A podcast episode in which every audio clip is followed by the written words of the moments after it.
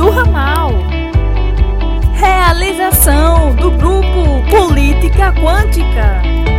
Tema de hoje: Política Criminal de Drogas, parte 2. Participação especial do Eric Castro e Rudá Lemos. A apresentação: Jurandir Bob. Olá, boa noite. Mais uma live do Política Quântica. Antes de falar aqui com os, com os convidados, coordenadores e comentaristas aqui do Política Quântica, eu queria deixar um apelo, um recado também para vocês, no sentido de seguir a gente nas redes sociais. É muito importante que vocês sigam a gente no Facebook. A gente também está no Instagram, no YouTube e no Twitter. Tem todas as redes aqui embaixo, fica ligado. Ah, e agora tem uma novidade, não uma novidade, mas a gente está conseguindo tocar o nosso projeto de podcast, as nossas lives temáticas vão virar podcast, vão estar sempre disponíveis. Já está disponível, a live da última semana já está disponível lá no Spotify, para vocês é, é, é, é, que não acompanharam a primeira parte do debate, e para quem quiser também, esse debate vai estar, a live de juventude deve estar lá a partir de amanhã, uh, e a gente vai estar sempre disponibilizando essas lives lá no, no, no Spotify, no podcast Política Quântica Vozes do Ramal. Né? É muito importante. Então, e quem está ouvindo a gente também depois no YouTube, que as lives sempre vão para o YouTube também, fica ligado para poder clicar lá no, no, like, dar uma curtida na gente, também ativar as notificações e se inscrever na página, que, que é muito importante para a gente estar tá conseguindo tocar esse projeto e estar tá trazendo mais lives para vocês, beleza? Uh, sem mais delongas, é, já vou começar com boa noite. Boa noite, meu companheiro Eric, mais uma vez aí para a gente debater esse tema. Boa noite. Boa noite, Bob. Boa noite, Rudá. Boa noite a toda a nossa audiência, quem nos acompanha sempre. É mais uma vez uma alegria de estarmos aqui podendo debater temas tão caros à sociedade. E é muito importante falar sobre a questão criminal, a questão da política de drogas. A gente vai abordar temas quentes hoje, como a questão é, do tráfico de armas, como a questão da dependência química como todo o tratamento que é dispendido. Então, nessa busca de buscar, é, parece até um pouco redundância, né? Mas é, nessa busca de alcançar soluções para a sociedade, é, estamos aqui mais uma vez dispostos a debater da nossa cara tapa, propor para a sociedade um caminho alternativo, um caminho para poder chegarmos a, a, uma, a uma mudança, porque o cenário que está aí não está nada legal.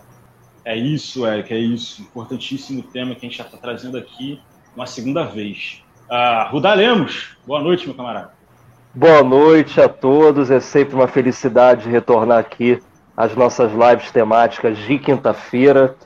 E é um prazer gigante comentar esse tema, que é um tema tão pujante, tão quente da área de direitos humanos, como eu sempre falo. Né, tem um professor, na, que foi meu professor, tive a honra de ser aluno dele, lá no FRJ, no curso de Direito Penal, Criminologia, chamava Saulo de Carvalho, ele fala no, seu principal livro de política de drogas, inclusive ele foi um dos primeiros autores brasileiros a tratar desse tema de forma minudente, de forma aprofundada, ele fala que a política criminal de drogas no Brasil é um espelho, é um espelho ideal para a gente ver a nossa sociedade como o direito penal é aplicado perante a população brasileira. A política de drogas ela não é só um tema separado um tema acadêmico ou um tema é, que esteja longe da nossa rotina diária. Ela é um tema que evidencia, desnuda como o direito penal, como as agências punitivas, como o poder estatal age sobre a vida da, das pessoas e, e, dos, e, dos, cidadãos, né? E dos, né? E, e principalmente daqueles menos favorecidos economicamente. Então é um tema quente, que a gente está tendo a oportunidade aqui de fazer a segunda rodada desse debate, já que o primeiro foi bem, bem pujante. E é isso, vamos nessa aí ao longo da noite de hoje. Obrigado aí de novo. Vamos nessa.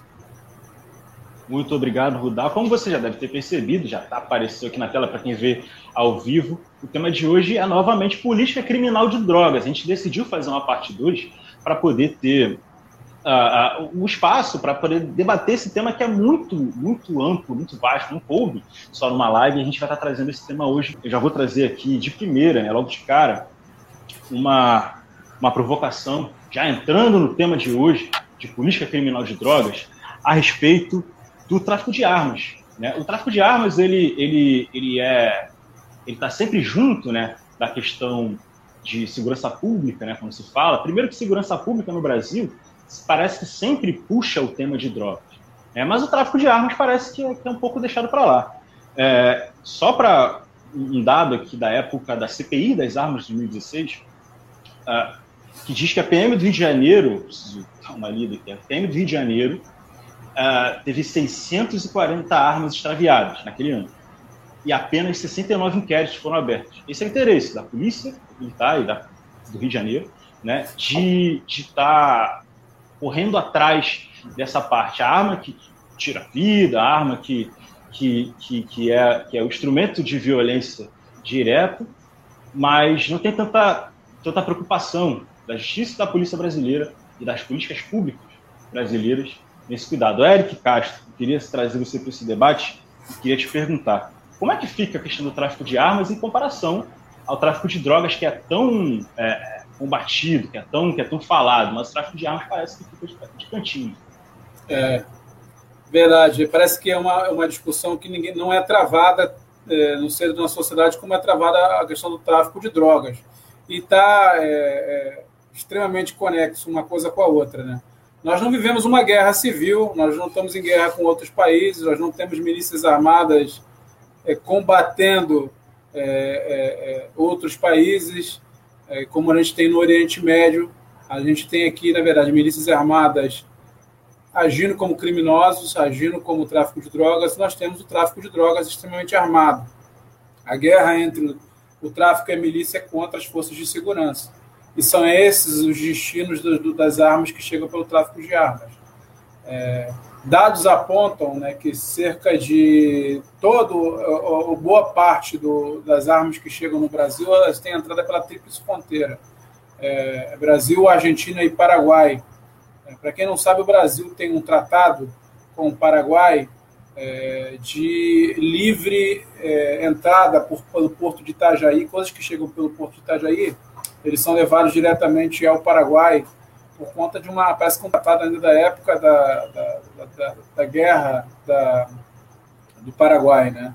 E o Brasil, por, enfim, por, por conta de uma certa, uma certa, um certo pena pelo, pelo que cometeu, pelas injustiças que tenha cometido com o Paraguai à época, fez esse tratado, e esse tratado faz com que todo, é, toda a caixa, todo aglomerado, tudo, tudo que chega pelo mar do Porto de Itajaí endereçado ao Paraguai tem livre trânsito por dentro do Brasil somente as autoridades paraguaias podem abrir, historiar, verificar a documentação. Isso é um dos grandes problemas que se fala de armas que são produzidas é, fora do Paraguai ou em outros locais que podem ter entrada pelo Porto de Itajaí e chegar ao Paraguai. E aí, é, depois é distribuído de maneira terrestre, entrando pelo, pelo, pela, pela fronteira de volta para o Brasil é, para a Argentina, mas assim, a grande parte do destino é Brasil, Colômbia e Bolívia, pelo que se fala das pesquisas. Ah, o Brasil hoje, as armas não entram e não é, de outra forma, senão por vias terrestres. A grande maioria vem por vias terrestres. Não chegam de paraquedas lançados de aviões é, e, e, e nos portos entra alguma coisa, mas não tem nenhuma favela que vai buscar as armas nos portos. Então elas chegam por ali e vão são entregues nas favelas. Então, a, partir desse dado, o que, que a gente pode tirar aí? Que há, evidentemente, uma falha é, é, na fiscalização, na melhor das hipóteses, e na pior das hipóteses, há aí corrupção, há aí é, conveniência de forças policiais, há aí conveniência de quem deveria estar fiscalizando o tráfico de armas. Não se fala no tráfico de armas no Brasil, é, é algo muito rentável, eu acho que a indústria de arma é uma das indústrias que mais ganha no mundo, é uma, a indústria que, que, que investe nas guerras, porque é quem ganha dinheiro com armamentício velho. Né? E a gente tem que discutir também que houve um aumento do armamento da população brasileira. E aí a gente entra já num discurso é, que acaba, como sempre, caindo na política. O governo Jair Bolsonaro sempre foi um governo defensor de armas, um governo que desde sempre acreditou que armar a população era o caminho, quando a gente sempre já eh, há uma série de, de, de instituições de defesa da vida, de eh, Rio pela Paz, né, que combatem a violência, sempre disseram, a partir de dados científicos e estatísticos, que quando uma população está mais armada, automaticamente os índices de violência crescem mais. Crescem é, as violências de, de, crimes passionais, cresce a possibilidade de assalto para que a, a, pessoa roube a arma e essa arma vira ilegal e chega ao tráfico de drogas. É, é, enfim, há uma série de fatores que a gente pode estar observando aqui, mas vai fugir um pouco do tema da live. O ano passado, em 2020, houve um aumento de cerca de 91% dos casos é, é, 91% de novas armas registradas no Brasil. É, é, são cerca de 180 mil novas armas, segundo dados apresentados pela Polícia Federal, extraídos aqui da BBC News né, Brasil. É, é uma reportagem que fala que esse aumento, evidentemente, parte da flexibilização da legislação, mas também de um, de um discurso político que influenciou que a população se armasse, como se essa fosse uma maneira de trazer segurança. E a gente sabe que, eh, fatalmente, essas armas acabam ou sendo é, é, instrumentos para crimes passionais ou fazendo com que o tráfico de drogas esteja mais bem armado. É, a gente sabe também que, quando a gente fala de bem armado, é, o tráfico, principalmente aqui no Rio de Janeiro, não é coisa de amador, são armas de calibre militar, fuzis, é, armas antiaéreas, como é o caso da ponto, ponto 50, é, não é algo que é novidade. Né? A gente vê que a, a, Polícia Militar no Rio de Janeiro ela utiliza do caveirão, é uma espécie de veículo blindado para entrar dentro da favela, exatamente porque o armamento é um armamento de guerra, um armamento bélico muito pesado. E aí a gente volta a falar, é, como é que essas armas chegam até lá? Se não há conivência, se não há uma, uma, uma, uma omissão muito grave. A política de inteligência da, da polícia é, é tão falha assim a gente sabe que essas interrogações vão ficar sem resposta, mas no imaginário popular, naqueles que estão nos assistindo na audiência, com certeza eles talvez tenham uma, uma, uma, uma ideia do que possa estar acontecendo, ainda que não seja preciso e não seja confirmado. Então, assim, a gente precisa, evidentemente, enquanto cidadão, estar tá, é, apresentando uma nova proposta de, de, de, de, política de segurança pública. Né? O Messias, na última live, ele foi perfeito dizer que país hoje utiliza do direito penal como, como, uma segura, como um projeto de segurança pública. E isso não é segurança pública. Na verdade, segurança pública é que não haja crimes, medidas para que não haja crimes, não penalizar depois que o crime ocorreu. O país que mais penaliza são os países que mais têm índices de crimes. Então, fatalmente, não há política de segurança pública ali. Então, a gente tem que, evidentemente, levantar esse tipo de discurso no sentido de que as polícias, as inteligências têm que agir é, para patrulhar, para, evidentemente, fazer um trabalho de evitar que essas armas cheguem às mãos do, do crime organizado no Brasil. Perfeito, é perfeito. E é, é, muito importante a gente, a gente é, sublinhar né, que existe sim um, uma legislação voltada e pensada para a questão de armas no Brasil. Mas a legislação de drogas não parece ser muito mais específica. E a ação dos, dos, dos uh, mecanismos que nós desenvolvemos, mecanismos esses são o Ministério Público, uh, as polícias e tal, ela é muito diferente, ela é muito discrepante no que diz respeito à política de armas e à política de drogas. Dar, faz aí a sua contribuição nesse sentido e fala para a gente por que, que as pessoas ligam tão menos para a questão do tráfico de armas e, e, as pessoas não, o Estado liga tão menos para a questão do tráfico de armas e, e tem tanto foco no tráfico de drogas. Não, não discordo sobre o que você falou, não. É, é, as pessoas também. Né? A gente pode fazer aqui uma análise do ponto de vista social. Por que, que a droga, por que, que o ato de alguém se drogar ofende mais do que, a, de que alguém portar uma arma propriamente? Né? Porque o debate moral acerca do, da política de drogas ele é preponderante, se não o mais preponderante. Né? Todo debate que circunda essa, essa ansiedade entre legalização e não legalização, descriminalização ou não, é um debate que tem como pano de fundo principal a questão moral, né? em principal no Brasil, que é um país de tradição judaico-cristã, que tem uma, agora uma larga ascensão das comunidades evangélicas e que você tem esse debate moral como sendo um dos principais ingredientes. Agora, falando da questão da arma propriamente, o que, o que, que sucede? É, a arma em si, ela não tem uma atuação de polícia ostensiva perante a ela, dominando os noticiários. Você, o, o que que domina o Datena? O que que domina o RJTV? O que que domina a pauta jornalística em direito penal no Brasil? É, agressão a fulano de tal não sei quem, morte em principal, assaltos e repressão a pontos de venda de drogas. E acabou. Você não tem coisas que fujam muito disso, né? E claro, quando tem um estupro, isso também entra também, né? Esses temas são temas que permeiam quase que a totalidade do noticiário é, em, em, em política criminal como um todo no Brasil. A questão das armas, ela só entra no noticiário quando são feitas grandes apreensões de armas em aeroportos, em portos. Aí isso dá uma noticiazinha de três, quatro minutos, nada além. Então, é, todo debate, conforme eu sempre digo aqui, o que, que guia o direito penal? O que, que guia as ações das agências punitivas de Estado? É o rumo que a comunicação dá, que a comunicação dá a elas, né? é o rumo que a comunicação social dá a elas. E o que, que a comunicação social brasileira pede hoje? A repressão moral, conforme eu falei até na minha coluna que foi disponibilizado aí domingo no, no, no site do Política, no, nas páginas né, do Política Quântica, como é que funciona? É, a comunicação social ela pede a repressão moral de comportamentos desviantes. Né?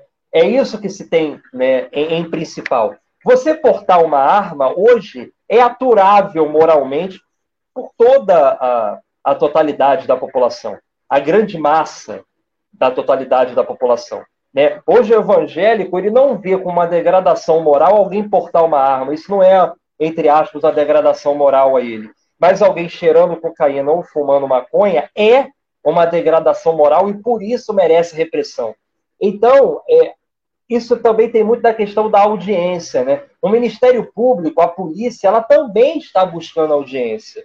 Com as suas atividades, eles também querem mídia, eles também querem holofote. Isso também é uma grande chaga do Ministério Público brasileiro. É que eles sempre estão colocando as suas mãos aonde pode dar mais holofote. Vídeo a Operação Lava Jato, que está aí para provar para todo mundo que isso é uma grande verdade. Então, a gente não tem uma direção específica para aquilo que dá realmente resultado.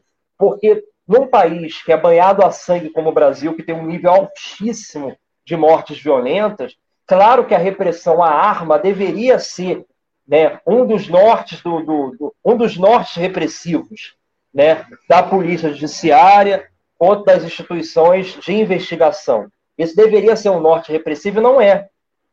Por que, que não é? Como o Eric falou, também por grande parte da corrupção também. Muita galera está ganhando dinheiro com tráfico de armas. E outra, ah, então por que, que a droga também entra nesse aspecto também? Porque o que acontece? O grande traficante de drogas, o dono da, da, da, dos pontos de venda de drogas, ele não está preso. Quem está sendo preso pelo delito do artigo 33 da Lei 11.343 de 2006 é o rapaz que está na ponta da venda. É o rapaz que está ali com, seu, com saquinho de drogas, com estojo de drogas, vendendo. É essa galera que está sendo preso aos borbotões. É essa galera que é presa. E não quem realmente faz o deslocamento logístico da droga.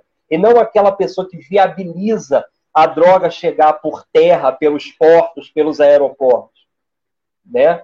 Você vê que tem tráfico de drogas até nos aviões da FAB, se tem tráfico de drogas até nos aviões da FAB, tem tráfico de drogas em todo lugar. E por que, que não tem uma ação orquestrada para poder se destituir tudo isso? Primeiramente, porque falta vontade.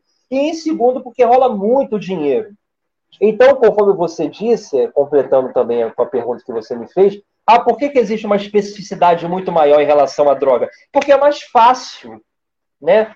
É, o cidadão que está portando é, cinco trouxinhas de maconha de cinco reais, por exemplo, é, dependendo de onde ele estiver, da sua condição social e, e, do invólucro que se deu à sua abordagem policial, ele pode ser enquadrado como tráfico de drogas. Então é muito mais fácil você realizar um controle penal da pobreza através da droga do que da arma. Né? Até porque, conforme eu já disse até na semana passada, grande parte das pessoas que são presas pelo delito de tráfico de drogas são presas desarmadas. Então isso tira muito do, conforme eu já disse também, aquele mito, né?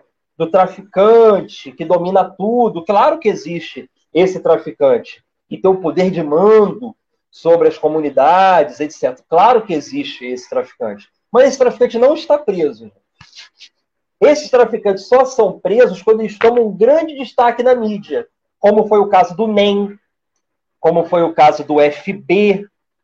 Quando eles se tornam muito famosos, se tem uma a comunicação social, como eu sempre digo, ela direciona para falar: olha, o prego se destacou muito, a gente vai ter que dar uma martelada nele.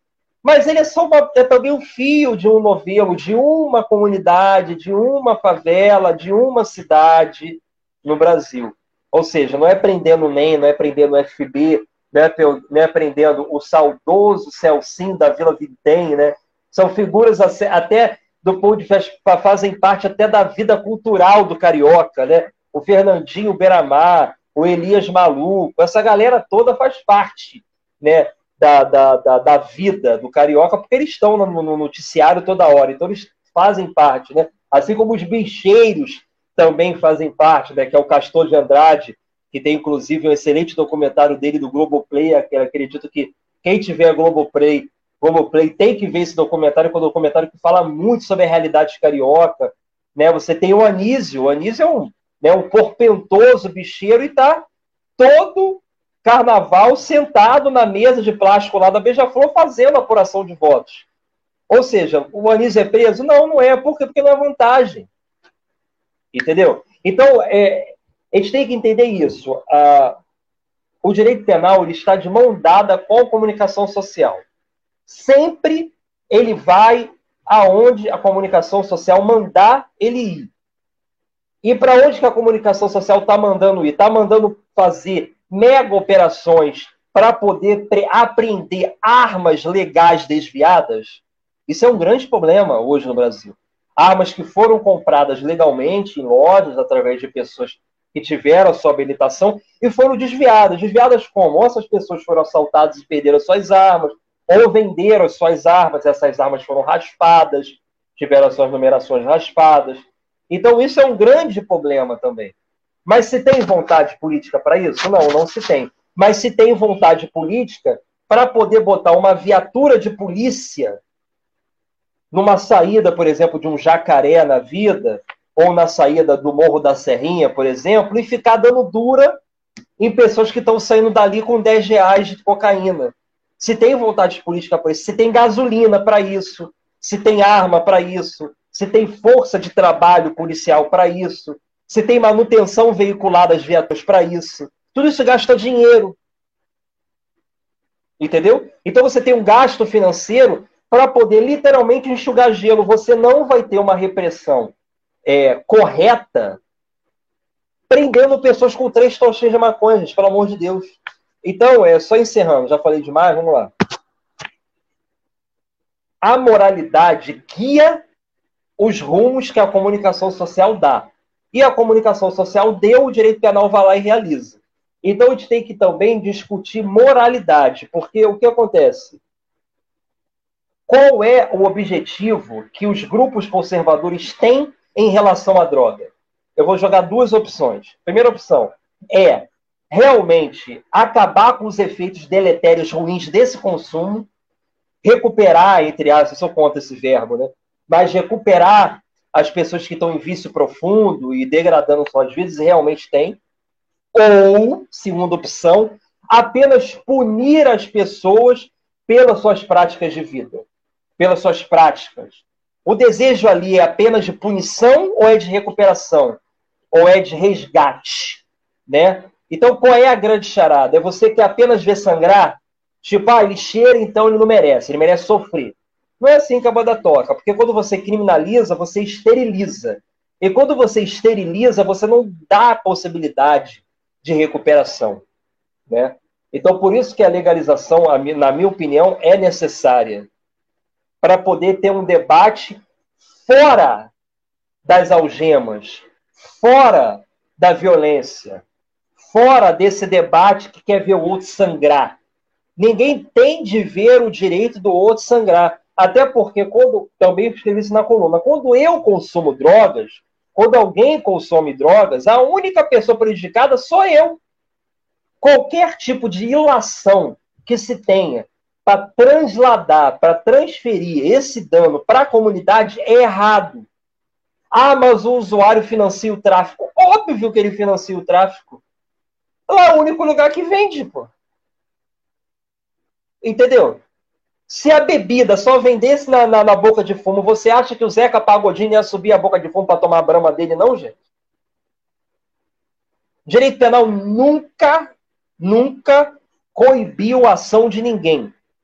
Porque tem sempre aquilo, ah, se o bandido vê alguém armado, ele vai pensar duas vezes antes de assaltar. Querido, se o bandido pensasse duas vezes, nem bandido ele era. Bandido não pensa duas vezes. Esse é o DNA do bandido. Bandido não pensa duas vezes. Se ele acha que alguém vai estar armado, sabe o que ele vai fazer? Ele vai chegar e vai logo atirar logo, para poder neutralizar o alvo e assim concluir o objetivo dele. É assim que funciona. O bandido nunca pensa duas vezes. Porque se ele pensasse duas vezes, ele não era bandido. Então, pelo amor de Deus, então, como eu já falei muito, vou encerrar, dizendo o seguinte: é isso. Vamos deixar a moralidade de lado e investir em resultados. É isso. Eu acho só fazer aqui uma observaçãozinha, Bob, se tu permite. Assim, é, é, essa, essa fala do Rudá no sentido de que o que, que nós queremos quando discutimos política de drogas é, é, criminalizar ou recuperar, eu acho que é algo que a gente tem que usar em vários temas que a gente falar de direito penal no nosso país. Quando a gente fala de população carcerária, a gente fala, a gente quer recuperar ou a gente quer revanchismo? Quer apenas condenar? Quer apenas culpar? Quer apenas fazer sofrer? Quando a gente vai falar sobre discussões é, de, de, de, criar um novo tipo penal, é, é, é, de aumento de pena ou de redução de pena, a gente tem que sempre estar discutindo o que, que a gente quer enquanto sociedade. A gente quer recuperar ou a gente quer punir?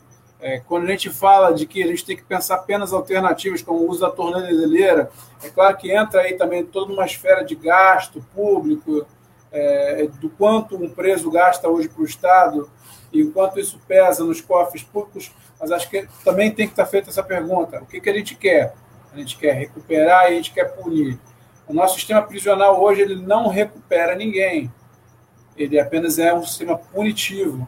Da mesma forma, a nossa política criminal de drogas tem se mostrado apenas uma política punitiva. Ela não pensa em recuperar ninguém.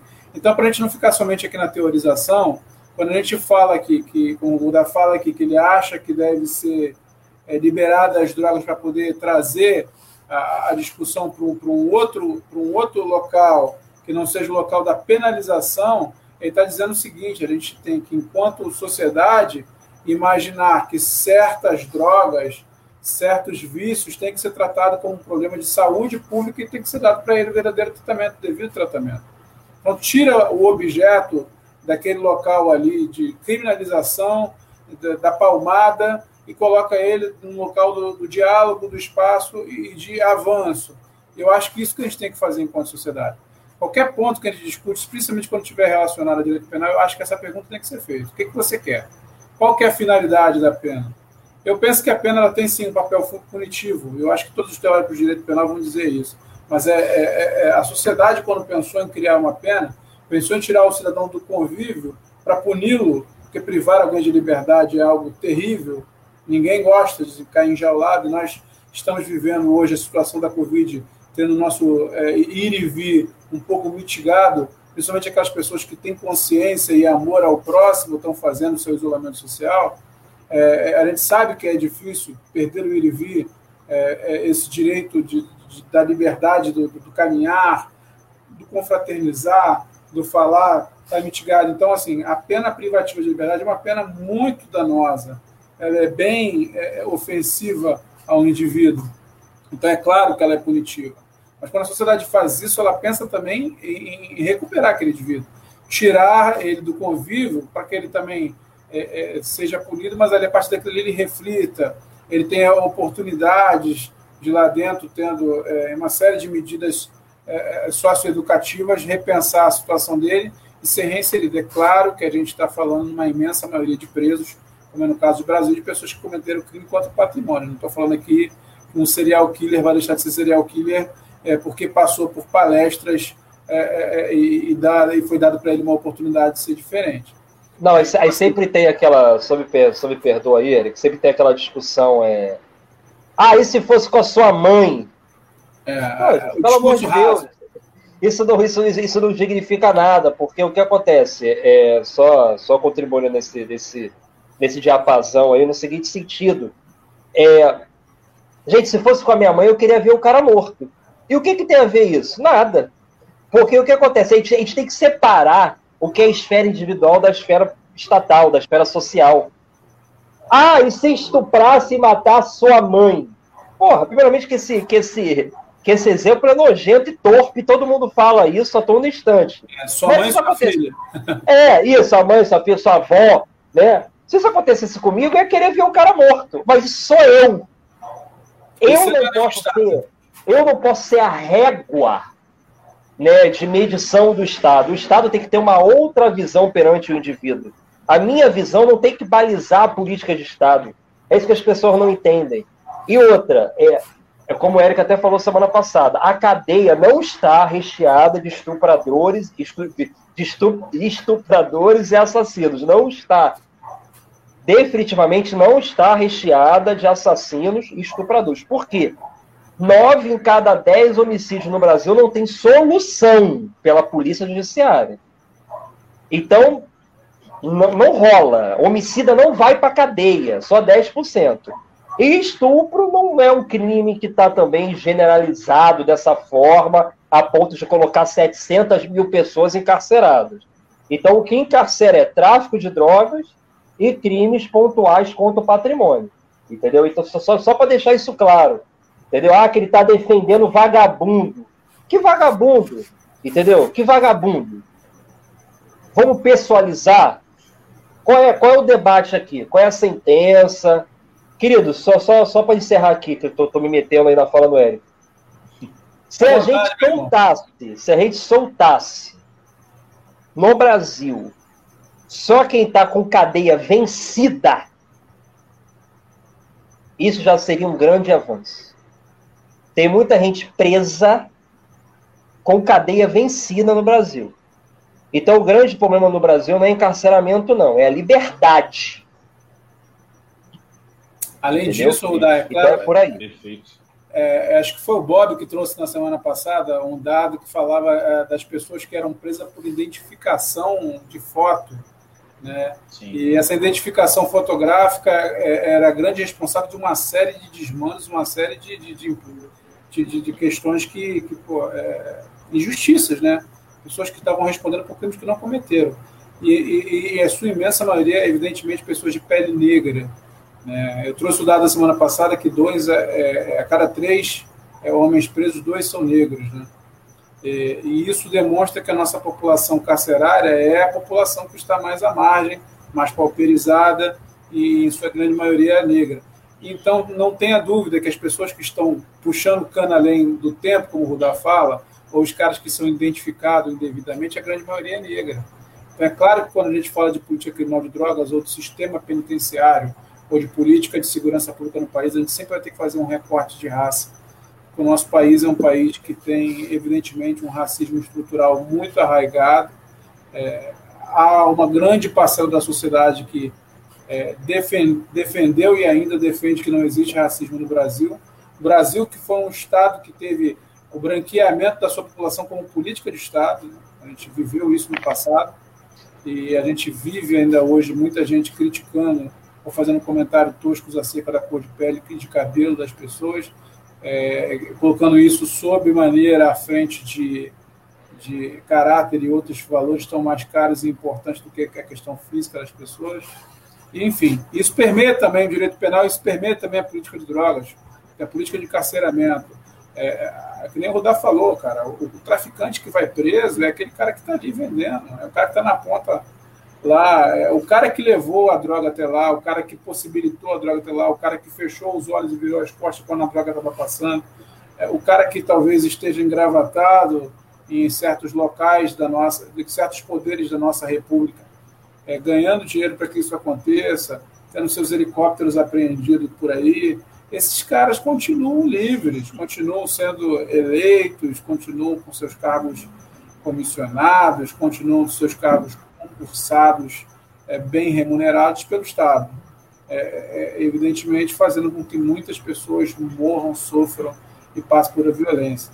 É, semana passada, o Dessis fez, fez alusão aqui às crianças que foram mortas pela violência do tráfico de drogas no, no Rio de Janeiro. Né? A gente fala, a gente são, são várias ágatas vários meninos de Belfo Roxo que acontecem é, diariamente no nosso país. Provavelmente agora tem uma criança morrendo no nosso país e justamente por conta de, um, de, uma, de, uma, de uma crise de tráfico, né? de uma crise de violência por conta da falta de segurança pública no nosso país. Deixa eu só Perfeito. contribuir no seguinte sentido, rapidinho, rapidinho que falou. Rapidinho, Rudá. Antes, Opa, antes de, de, diga lá eu já vou trazer também a, uma questão aqui que cabe muito dentro desse tema e é muito, é muito importante né, a gente trazer a questão da seletividade penal. É, a gente Sim. já entrou nesse, nessa questão e, e, é fundamental a gente entender que no país em que é institucionalizada a invasão da polícia dentro da casa de uma pessoa por morar em uma favela, ou seja, é isso que acontece no Brasil hoje. Hoje, o Brasil pode entrar na casa do pobre, é isso, simples assim. A polícia pode meter o pé na sua porta e entrar autorizado pela justiça. Né? Isso, é, isso é, é, é, é, política pública no Brasil. É isso que a gente estava debatendo. Né? A gente estava debatendo justamente essa parte de política pública. A gente estava debatendo justamente essa parte. E quando o Rudá dá, dá, aquele exemplo, ah, se fosse sua mãe, esse, esse exemplo é perfeito, porque a gente tem que entender que a lei, a política pública, ela cuida de uma sociedade, ela não cuida da tua vida especificamente. Ela não está ela não tá aqui para isso, ela está aqui para sim cuidar da sua vida e da vida do outro na medida em que a gente vive em sociedade. Uh, e a gente falha com isso todos os dias, à medida que pessoas são mortas por conta da sua cor de pele, por conta é, é, de racismo estrutural, né? E por conta também do lugar onde moram. É, eu vim trazer uma questão que saiu, acho que, se não me engano, hoje ou ontem, no Intercept, Uh, mas, enfim, é notícia e está em todos os lugares, a, deveria estar em todos os lugares, uh, que é da proibição imposta pelo STF, que vem sendo descumprida pela polícia do Rio de Janeiro há 153 dias, a proibição de operações policiais em favelas durante a pandemia. Uh, esse dado é importante, e essa descumprição, esse descumprimento é importante, porque existe um outro dado que traz justamente a, a, a, a cara, a lógica, a, a, o sentido né, dessa proibição. No mês seguinte à proibição do Supremo Tribunal Federal, os crimes violentos, crimes de homicídios, crimes relacionados aí sem com menos polícia, com essa, com essa, com essa, com essa, é, é, é, é com essa decisão, né, trouxe uma diminuição desses crimes em 47%. Ou seja, com menos polícia, diminuiu a criminalidade. Ah, e aí eu queria trazer, Rudá, também para você comentar esse, esse tema. Fica livre, eu trouxe a questão do STF, mas fica livre para comentar também o que o, o, o, que o Eric falou anteriormente, é, porque isso ilustra muito o que, que acontece no Rio de Janeiro e como é que funciona a nossa polícia no Rio de Janeiro. Enfim, antes de tudo, eu quero comentar aí Raul Landim, que está agora na live aqui com a gente. Raul Landim é, está do, do, nos créditos da minha monografia com a seguinte frase: né, me ofereceu os meios para que eu pudesse lançar uma nova maneira de pensar. E foi realmente isso. Então, agradeço a presença de Raul. E sobre o que você falou, é, a gente tem que ter em vista o seguinte: quando você tem uma guerra, você tem um inimigo definido. E quem é esse inimigo definido? São as populações faveladas, em especial. Mas não só as populações faveladas, mas as populações periféricas a reboque disso. Né? Então, como é que funciona? Hoje você teve uma mulher baleada em Vigário Geral. Mas ontem você também teve, anteontem você também teve, E você teve casos, casos clássicos, como a Cláudia Ferreira da Silva, que foi arrastada né, por uma viatura policial pela estrada Intendente Magalhães. E isso se naturaliza. Por que, que isso se naturaliza? É de novo aquele papo que eu falei da comunicação social. A comunicação social nos entrega a naturalização de que o lugar daquele que é pauperizado, em especial negro, é esse lugar. É o lugar do inimigo, né? E o inimigo ele merece o quê? Ele merece sofrer, né? É isso que o inimigo merece, né? E é isso que programas televisivos, né? É isso que a moralidade média nos direciona.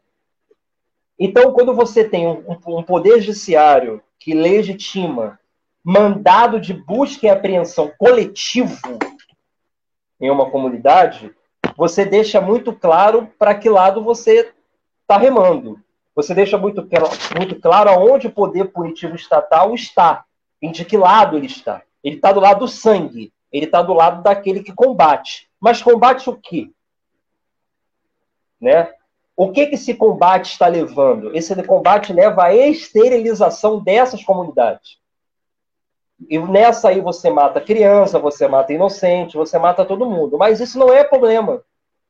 Por que, que isso não é problema? Porque tem uma, uma operação abafa pela moralidade média e pela comunicação social. Quando você tem uma decisão vinda de Brasília, uma decisão razoável, que em tempos de Covid, que não se pode ter aglomeração, operações policiais precisam ser abalizadas pelo pedido anterior do Ministério Público, isso é o quê? Isso é o mínimo razoável. Ele não está fazendo nada de mal, não. Ele está fazendo apenas o básico do básico, do básico, do básico, do básico, do básico. Isso é cumprido? Não. Por que, que não é cumprido? Porque se não for cumprido, qual é a punição? Nenhuma. A sociedade pede sangue, a sociedade pede invasão.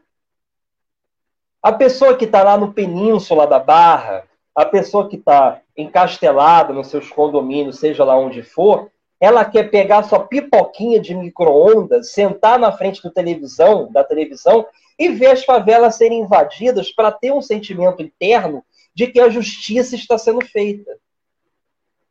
É isso que ela quer, no fundo. Ela quer ter sua sede de sangue aplacada. É isso que ela quer, no fundo.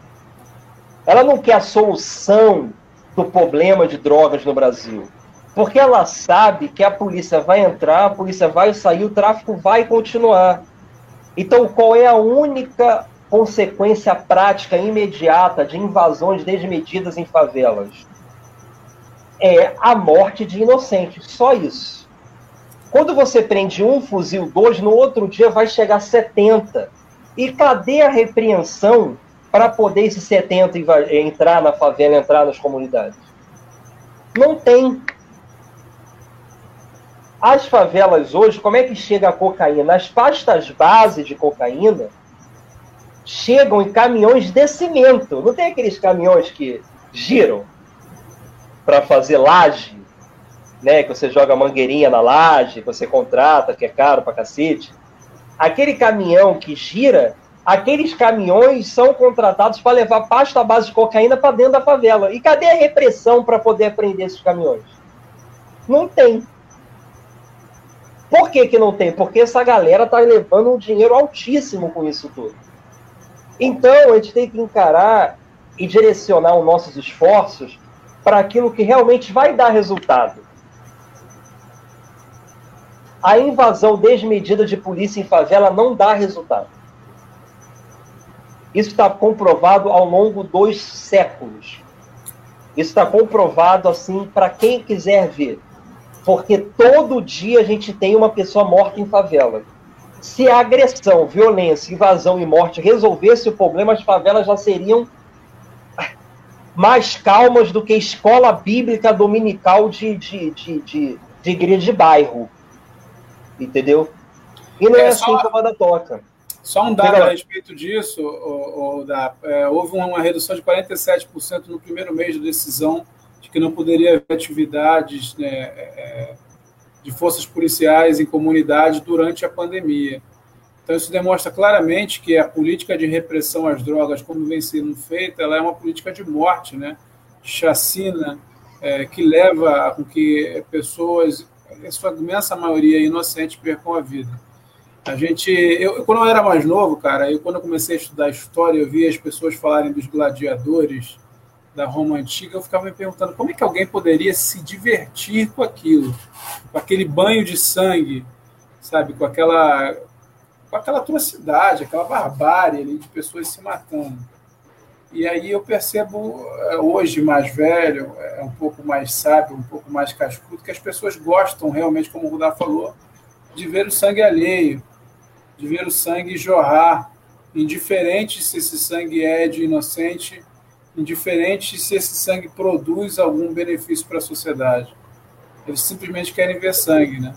E aí, por conta disso, eu acho que isso reforça a falta de, de vontade de haver mudança, né? Porque lhe basta o circo e o pão, lhe basta o sangue, do que a solução verdadeira do problema. Não, e só, só concluindo, é, apoiado do que o Eric falou, é, por que, que a gente é assim? Né? Por que, que o Bolsonaro ainda tem uma, população, uma, uma popularidade de 40% em média? Porque as, porque as pessoas hoje se acostumaram com o caos. As pessoas hoje se, se, se banham de caos, né? se banham de sangue. Né? E você quer sempre ter é, ao seu lado, como seu amigo, né, como seu parceiro e como seu político de estimação, aquela pessoa que representa isso, que representa o sangue, que representa a força, que representa a violência, né? Porque a gente tem a, a crença de que a força só se combate com mais força, com mais força, com mais força. É o que Hobbes chamava de espiral de violência, né? E a gente precisa entender que o direito penal ele existe como pedra fundamental de fundação dele para poder romper espirais de violência, né? Como você tem o chamado estado de natureza, né, que é onde a sociedade foi criada, em que todo mundo tinha a possibilidade de fazer o que quisesse e não existia uma força maior, né, uma força cogente para poder é, dirimir essa, esses conflitos individuais. Por isso que o direito penal existe, né? Por exemplo, se você me mata, né, a minha família tem que ter algum método de poder fazer né, você sofrer algum tipo de, de punição e não alguém ir lá e matar você. Né? Quando você me rouba uma carteira, eu não tenho o direito de pegar uma arma e dar um tiro na sua cabeça. A reação é desproporcional. Então, para isso que o direito penal existe, para poder jogar razoabilidade nessas contraposições. Né? Por isso que o direito penal está aí. Né? E como o Messias falou até na, na, na na semana, na semana passada, é, o direito penal entra onde a segurança pública não conseguiu atuar. Então a gente tem que parar de confundir direito penal com segurança pública. Segurança pública são políticas públicas de promoção de, de, de promoção de segurança. E como é que se promove segurança? Conferindo direitos, conferindo tutelas, entendeu? Conferindo possibilidades, retirando as pessoas de situações de vulnerabilidade, é assim que se promove segurança, fazendo ações preventivas. O direito penal, ele apenas reprime. E a repressão é vazia. Entendeu? Por exemplo, eu vou utilizar aqui um exemplo. É, a criança, ela tem uma mania de ficar rodando em torno do seu próprio eixo para ficar tonta. E assim ela acha legal ficar tonta, a criança. Né? Ela roda e fica tonta e isso dá prazer a ela. Né? Se você bater nela para que ela pare de rodar em torno do seu próprio eixo, não vai adiantar. Na primeira oportunidade que você virar as costas, ela vai rodar de novo. Então é assim que funciona em relação ao consumo de drogas. Né? Não adianta você bater na pessoa que está fumando seu baseado, cheirando cocaína. Não adianta. A, repress... a, a, a, a retirada do uso deletério, a retirada do uso é, ruim daquilo, né, do uso, do, do, do, abuso né, dessa substância, tem que vir por outros meios, conforme eu também já disse semana passada.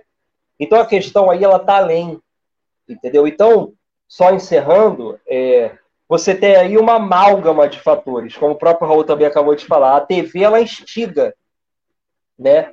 A TV ela instiga porque a população também quer ver isso, né? É só você ligar o Cidade Alerta na Record 5 horas da tarde e ver que só é sangue durante três horas e o programa tem uma puta audiência. Entendeu? A população tem essa demanda. Né? E quando você une uma coisa na outra, é muito legal. A polícia sobe, a polícia mata, entre aspas, mata viciado, aí o viciado não merece viver, porque ele tem um comportamento moral desviante. Então você junta uma coisa na outra. Então todo mundo, entre aspas, sai feliz dentro né, da, das esferas majoritárias de pensamento social. Todo mundo sai feliz. E cá para nós, Rudá, é, as pessoas que apresentam esses programas, assim, eu vejo a grande maioria delas são sempre aquelas figuras assim jocosas, uns caras com, com, branqueamento artificial. É, isso, é. E, e, com aquela fala parecendo de locutor de, de, de sei lá, de rodeio.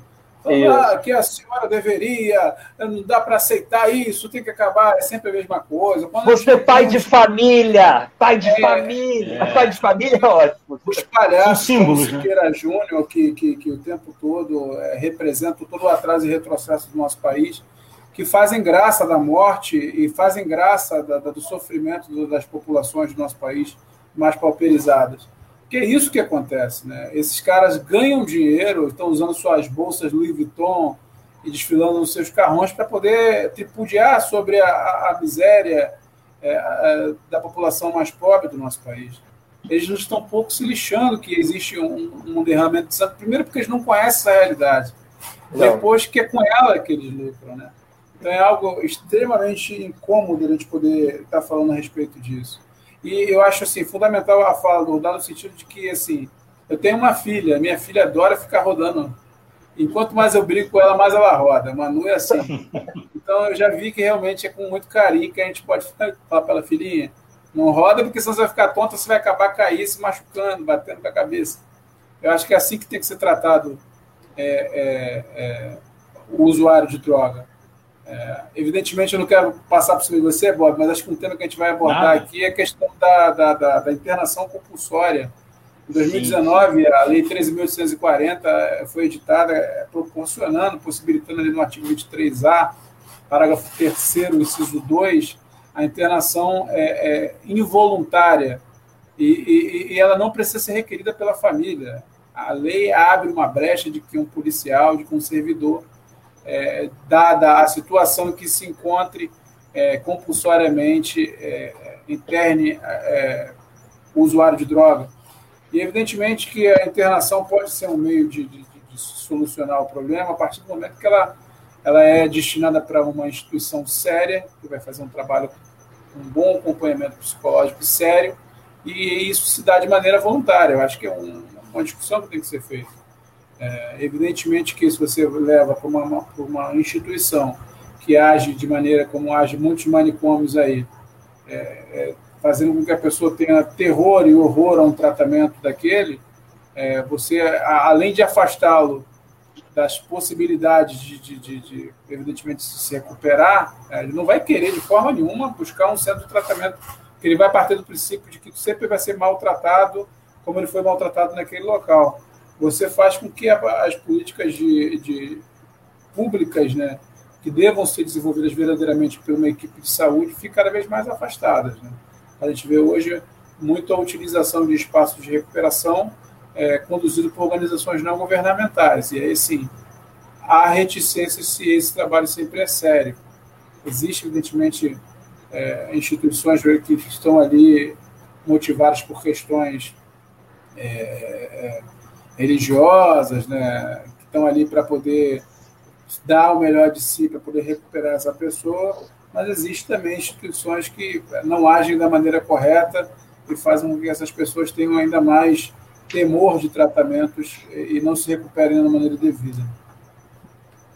Não, perfeito. Assim, eu, eu, ia até trazer realmente esse tema, é, porque foi o tema que a gente, que a gente tinha até acordado, mas assim, eu, eu, peguei um pouco da fala de vocês anterior eu fiquei pensando em exemplos na minha própria vida, né, de como, de como é, a gente se relaciona com, com a violência e, e, algumas, em algumas situações. Eu nunca morei em favela, é, mas eu moro em uma, área periférica, que é Santa Cruz, né, e é visto como favela o bairro inteiro por, por pessoas que, que, que, não moram aqui, principalmente que moram mais longe. No entanto, é, é, eu convivi durante minha vida, boa parte da minha vida, é, um, um, período de muita violência aqui, de, de situações você falou, é a questão do, da, da, questão da violência, né, de como as pessoas olham é, é, para a violência com gosto, com vontade, com, com interesse.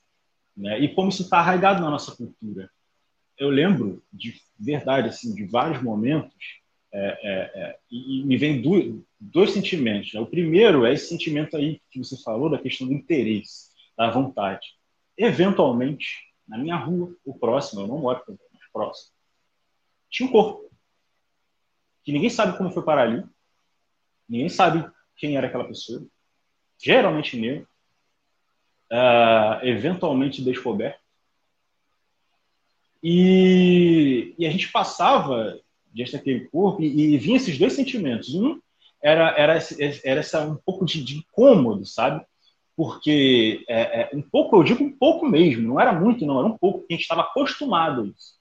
É, então, vou começar por esse sentimento, o sentimento de, de você estar tá acostumado. O sentimento de você passa e fala, caramba, tinha um corpo. Você chega no lugar e comenta, poxa, tinha um corpo no caminho.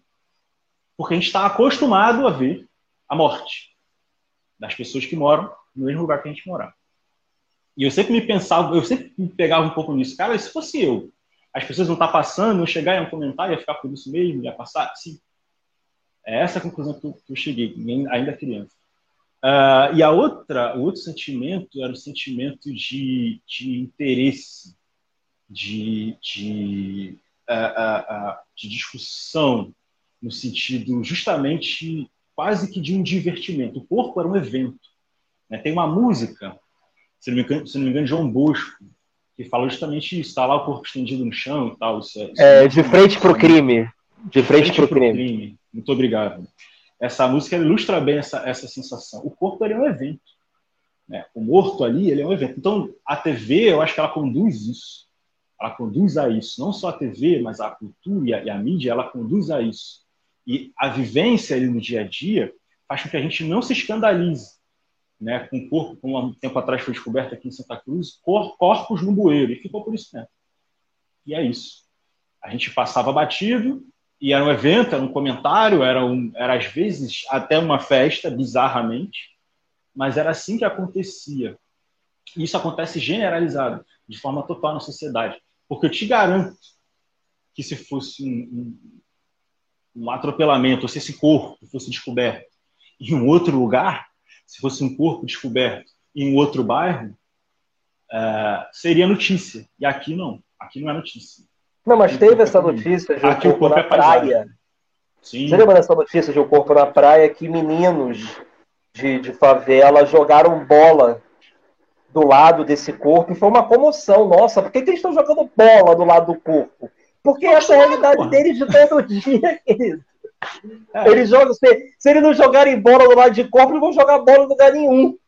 Porque essa é a realidade do dia a dia deles. Entendeu? Então isso serve para ver é, como é que realmente a cidade está partida mesmo, né? A cidade ela está partida, né? Entre aqueles que estão naturalizados com a violência, com a barbárie, né? Com o banho de sangue. Aí é, é, é essa é, é, o principal objetivo dessa live, eu acredito, que é falar que a guerra às drogas é a principal atriz né, desse prato. Né? É a principal atriz dessa, dessa peça de teatro horrenda, de naturalização de violência. Porque as áreas periféricas, em principal as áreas de favela, são áreas em que você vai lá, entrega a morte e sai. Vai lá, entrega a morte e sai. Vai lá, entrega a morte e sai. Então você tem como isso, você se alimenta disso todos os dias. Então você tem que se acostumar com isso. Eu acho que todos então, nós aqui, é por aí. Acho que todos nós aqui que vivemos na periferia, né, e o política quântica é isso também, é trazer um olhar da periferia. Eu moro em São João de Meriti, moro em Santa Cruz, o da em Madureira. É, todos nós, em algum momento da nossa vida, em algum momento da nossa infância, que eu acho que é assim, é dever né, da família, do Estado, proteger a infância é, da sociedade geral de proteger a infância, em algum momento da nossa infância a gente viu um corpo. Né? E a gente, caramba, tem uma pessoa morta ali. em algum momento isso aconteceu e eu gostaria de dizer que isso foi apenas uma vez e não foi. Eu tenho certeza que tem uma frequência muito maior do que a gente gostaria. É, pegando aí o, o, o da, da, analogia com as músicas, né? tem uma música também que eu acho que é do, do Gabriel Pensador, que é Brazuca, fala de dizer Batalha. Ele fala também: tá lá mais um corpo estendido no chão, tá lá mais um corpo com a camisa do Mengão, é, tá lá mais um corpo, e o Brasil é campeão, algo do tipo a, a letra fala. Eu, eu, se vocês perceberam, as duas lives eu fiz com a camisa do Flamengo e foi proposital, porque eu acho assim, o Flamengo, para muita gente, é, é, representa a grande massa, né? E é a grande massa mais pauperizada que está ali é, é, é, sofrendo os impactos é, da violência no dia a dia, sofrendo os impactos da política de drogas falida que o Brasil adotou e vem adotando até hoje, sofrendo os impactos de uma sociedade que não quer ter segurança pública que não quer ter projeto de segurança pública. A gente teve aqui, é, no governo Sérgio Cabral, uma iniciativa de ter um projeto de segurança pública totalmente equivocado. A criação das unidades de polícia pacificadora era, mais uma vez, é criar repressão como maneira de evitar crimes, quando, na verdade, a única coisa que aconteceu foi aumentar o número de confrontos entre policiais militares e os traficantes fazer com que a criminalidade se deslocasse para todo o Rio de Janeiro. Eu moro na Baixada Fluminense. Após a criação das unidades de polícia pacificadora, a Baixada Fluminense sofreu ainda mais com violência. É, aqui, onde resido, não, não tínhamos os índices de violência que passou a ter é, tão logo foi criadas as unidades de polícia pacificadora. Então, assim, a gente tem que, evidentemente, enquanto sociedade, se propor ao debate e os gestores públicos, as pessoas que conduzem o Estado na busca do bem-estar social, né, na busca do, do bem-estar coletivo, é projetar e aplicar políticas públicas de segurança. E isso, evidentemente, tem que vir alinhado a uma política pública de assistência social, uma política pública de, de, de, de, de cultura, uma política pública de educação. Eu sempre falo assim, eu acho que onde entra a dança, onde entra o teatro, não entra a bala, não entra a violência. Então, é, aonde entra o esporte, a criança tem ali um espaço para poder estar ocupando o seu tempo de uma atividade benéfica. Então, a gente, evidentemente, é, e, e aumenta as possibilidades de sonhar. Né? A gente, evidentemente, tem que desenvolver política pública de verdade. E, e para isso, a gente tem que ter gente governando o país com pensamento de seres humanos de verdade. A gente hoje é governado por uma pessoa que relativiza, chama de mimimi e dá gargalhada em dia que morre mais de 1.900 pessoas vítimas de Covid. Tem uma pessoa governando o país que desde sempre quis dar respostas rasas e fáceis para problemas complexos, que não optou em minuto nenhum durante a pandemia de minimizar, de ouvir a ciência e, evidentemente, foi uma das pessoas que com certeza levantaram as suas vozes contra a decisão do STF para não ter atividade nas favelas, o que reduziu drasticamente o número de mortes em confrontos. Né? É, evidentemente, é, isso é uma decisão que gerou impactos diretos e indiretos no, no, no, no montante da, da, questão da, da Covid-19. Eu tenho aqui os dados do DEPEN, é, do dia 7 de setembro, que diz que até o dia 7 de setembro de 2020 foram testadas apenas é, 68.516 pessoas do sistema prisional sendo 19.994 confirmados casos de Covid-19 e 105 óbitos. Evidentemente que esse, esses números trazem aí uma, uma, uma possível é, é, é, é, defasagem dos dados, né? talvez o número de mortes seja muito maior. Por que eu estou trazendo essa questão aqui, Covid? Não estou desviando foco, não. É trazendo a questão para se perceber o tratamento que é despendido pelo governo quando se fala de políticas é, de segurança pública, quando se fala de política penal, quando se fala de política de combate às drogas. É sempre o tratamento mais desumano que se possa pensar. É sempre o tratamento mais ineficaz que se possa pensar. É sempre o tratamento que faz com que as populações pobres, negras e carentes sejam cada vez mais é, massacradas, é, cada vez mais é, escorraçadas cada vez mais dizimadas. Quando a gente fala aqui que virou normal a gente ver mortes é, no nosso cotidiano, eu ainda acho que não é normal para mim ver morte de criança. Para mim, ver uma, uma menininha morrer é uma coisa muito dura para mim que sou pai, entendeu? E a nossa sociedade, cara, ela só, ela só, ela só fica é, é, com um sentimento de comoção se tem uma criança branca morrendo, se tem uma criança que mora nos bairros nobres morrendo. As crianças da Baixada Fluminense, das populações favelizadas que morrem, já virou natural. Para elas já não faz mais diferença. E, e, e a gente está perdendo a nossa humanidade, porque a partir do momento que a gente perde a capacidade de se indignar, a gente perde a nossa, a nossa, a nossa humanidade. Eu ainda não pedi a, a, a capacidade de me indignar. Né? Então, eu sempre digo, assim, parafraseando um tal de Ernesto aí, se você não pediu a, não perdeu a capacidade de se indignar, então a gente ainda é companheiro, porque é isso que a gente tem que caminhar. É, a indignação como forma de, de, de, de combustível para se manter na luta e, e, e, combater essa violência que é, índices alarmantes, principalmente no Rio de Janeiro. Não dá para viver de forma diferente aqui, não dá para viver sem ter, é, é, em algum momento da sua vida, presenciado algum tipo de violência. Eu acho que, que a fala do Eric é bem, bem forte também nesse sentido, Queria trazer também a atenção para o começo da fala, Eric, o debate sobre políticas públicas, para mim é um debate muito caro. Eu acho que esse debate tem muito a ver com conscientização e com a lógica que a gente tem que, que debater política, né? debater política a partir das políticas públicas, não a partir de nomes. Ah, porque a partir do momento que a gente debate isso através da política pública, a gente dá o poder de decidir, de entender o que, que cada um quer e, e, e, na hora que vem oportunistas como o Bolsonaro, a gente está mais bem preparado nesse sentido. Uh, e, e, orbitam né, sobre o tema de drogas várias outras questões que são trazidas, uh, questões que, que, que, são antigas. A própria questão de drogas é uma questão antiga. Uh, mas é, é, é, é, como, como negro, né, no Brasil, é, eu hoje posso dizer com tranquilidade.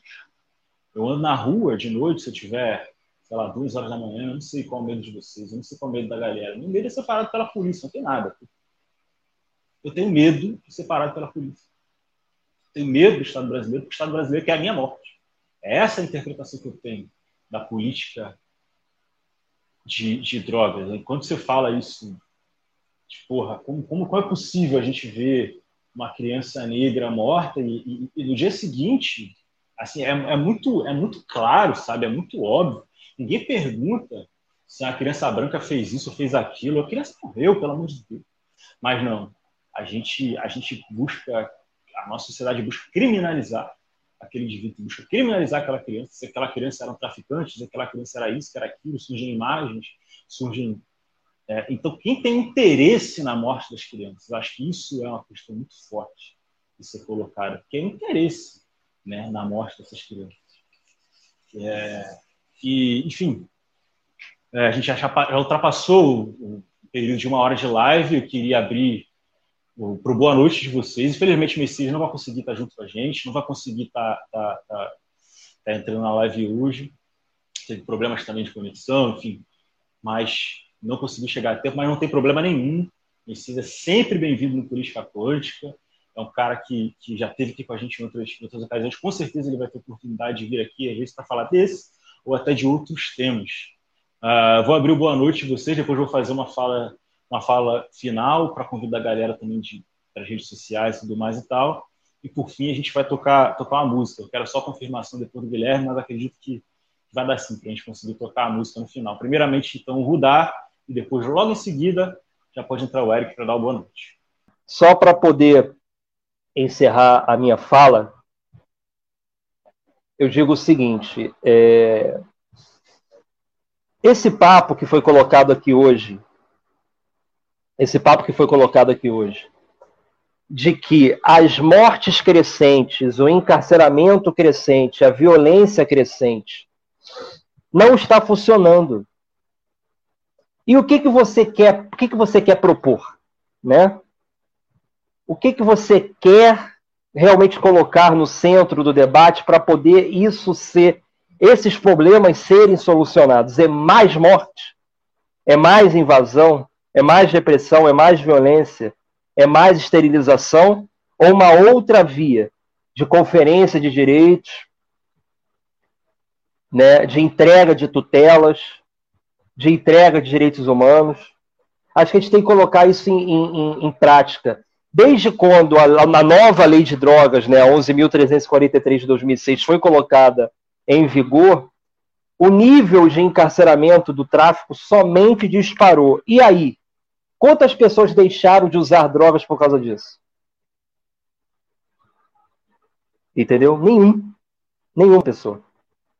Quem quer usar drogas, quem quer até ter um uso abusivo de drogas, uso deletério, uso viciante de drogas, vai ter. Porque a atual política criminal de drogas brasileira não coíbe e nem tem esse condão de proibir uso. A política criminal de drogas brasileira ela é apenas uma porta para que o Estado penal entre na sua vida e a bagunce. Isso eu estou falando para todos, mas quando você coloca isso para a população negra, para a população periférica, o coeficiente disso é maldito. Essas pessoas são colocadas no moinho de moer gente e assim elas morrem todos os dias, a fim de que políticas públicas fracassadas continuem sendo colocadas em prática mais e mais e mais. Quando o Rio de Janeiro elege Wilson Witzel como governador do estado em 2018, a gente percebe que a gente está muito longe de um debate saudável em política criminal de drogas. Porque ele fala que era só mirar na cabeça e que aí os problemas iam se solucionar. Não, não iam se solucionar, como não se solucionarão assim as mortes crescentes somente gerarão mais pauperização e mais violência. Então a gente tem que colocar, como eu coloco como última fala, o seguinte: é, não queira retribuir tapa com tapa, se o teu objetivo é solucionar o problema. Porque qual é né, o objetivo principal das pessoas que realmente querem uma solução. É que as mortes oriundas das guerras drogas diminuam. E elas estão diminuindo? Não, não estão diminuindo. E aí?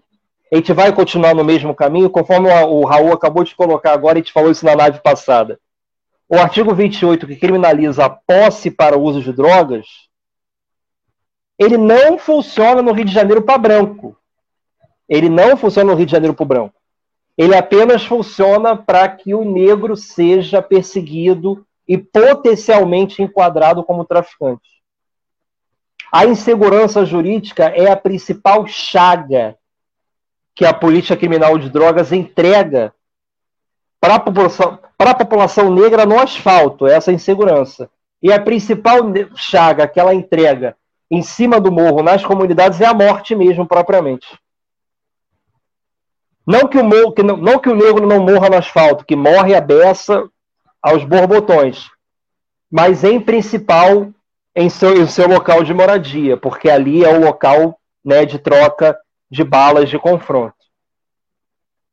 Então eu encerro dizendo isso: é, vamos pensar em soluções reais, em soluções factíveis que coloquem é, e que nos tratem, tratem a população como adulta e parem de derramar sangue em vão, porque o, o, o derramamento de sangue está sendo em vão.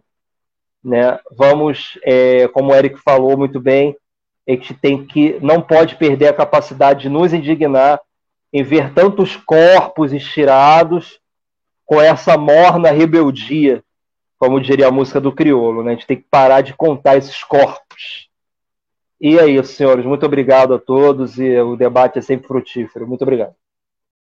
Uh, Eric, pode Já encaminhando. Valeu, Bob. Já encaminhando meu boa noite. Boa noite para quem nos, nos, assistiu até aqui. É, obrigado mais uma vez, Rudá e Boy, pela companhia, pela possibilidade de enriquecer um pouco mais os meus conhecimentos com esse bate-papo nosso aqui. É, eu só queria deixar, por fim, duas frases ditas para mim pra, e por muitos como o maior dos homens que pisou na terra. Né? Amar é o próximo como a ti mesmo e aquele que nunca pecou que atire a primeira pedra.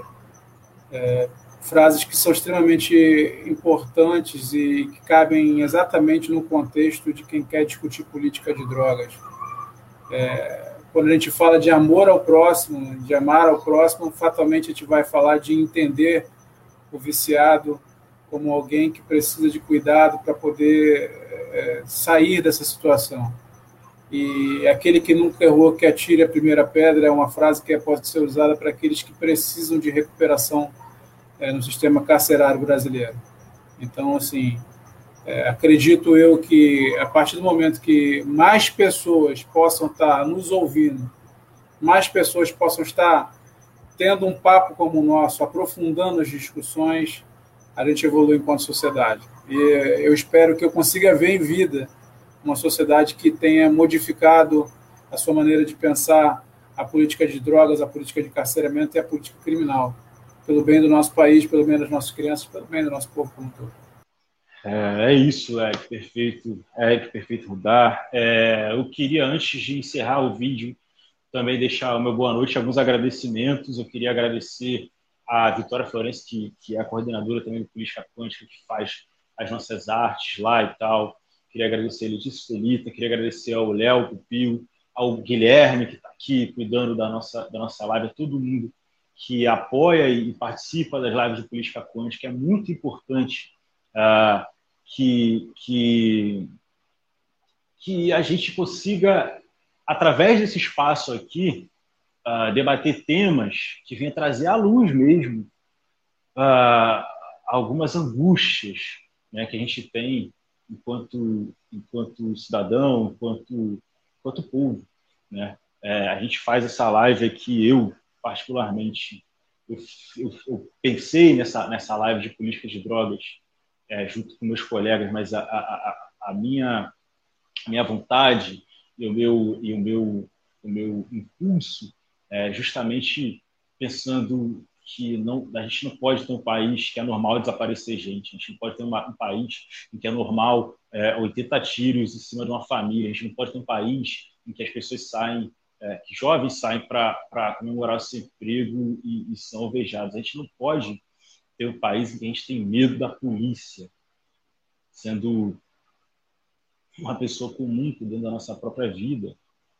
Uh, e, e para deixar marcado isso também, é, ao final aqui a gente vai estar tá exibindo o vídeo uh, com a música do Racionais, capítulo 4, versículo 3, porque porque é uma música para a gente muito emblemática, eu usei em alguns momentos também de divulgação da live, né? E, e, e, é fundamental que esse debate não morra aqui. Né? A gente tem, inclusive, nas nossas redes sociais, e quando eu chamo vocês para curtir nossas redes sociais, é, é para isso, sabe? Então, por lá, aí, ó, o Guilherme está colocando aí novamente para a gente. Lá no Instagram tem uma coluna do Rudá sobre esse tema que a gente tratou aqui. Dá uma lida lá, eu fiz a ilustração também. No YouTube tem a nossa live anterior, a primeira parte de política de drogas. No Spotify tem, através do nosso, é, é, do nosso podcast Vozes do Ramal, vai estar lá as nossas lives. Essa daqui vai estar também, e a, e a outra também está. E, e, participem, sabe? Se inscreve no canal e, e comente e tal, mas não por acompanhar um, um, um mero conteúdo, mas para você poder participar, poder estar aqui com a gente comentando, como foi tão comentado hoje, foi muito bacana hoje também, agradecer a participação da galera nos comentários e, e dizer que é isso. É, muito obrigado, boa noite e, e, venha participar com a gente também no Política Quântica, que a gente faz isso daqui, a gente faz um, um objetivo. Guilherme, solta aí, pode soltar o vídeo. 60% dos jovens de periferia sem antecedentes criminais já sofreram violência policial. A cada quatro pessoas mortas pela polícia, três são negras. Nas universidades brasileiras, apenas 2% dos alunos são negros. A cada quatro horas, um jovem negro morre violentamente em São Paulo. Aqui quem fala é Primo Preto, mais um sobrevivente.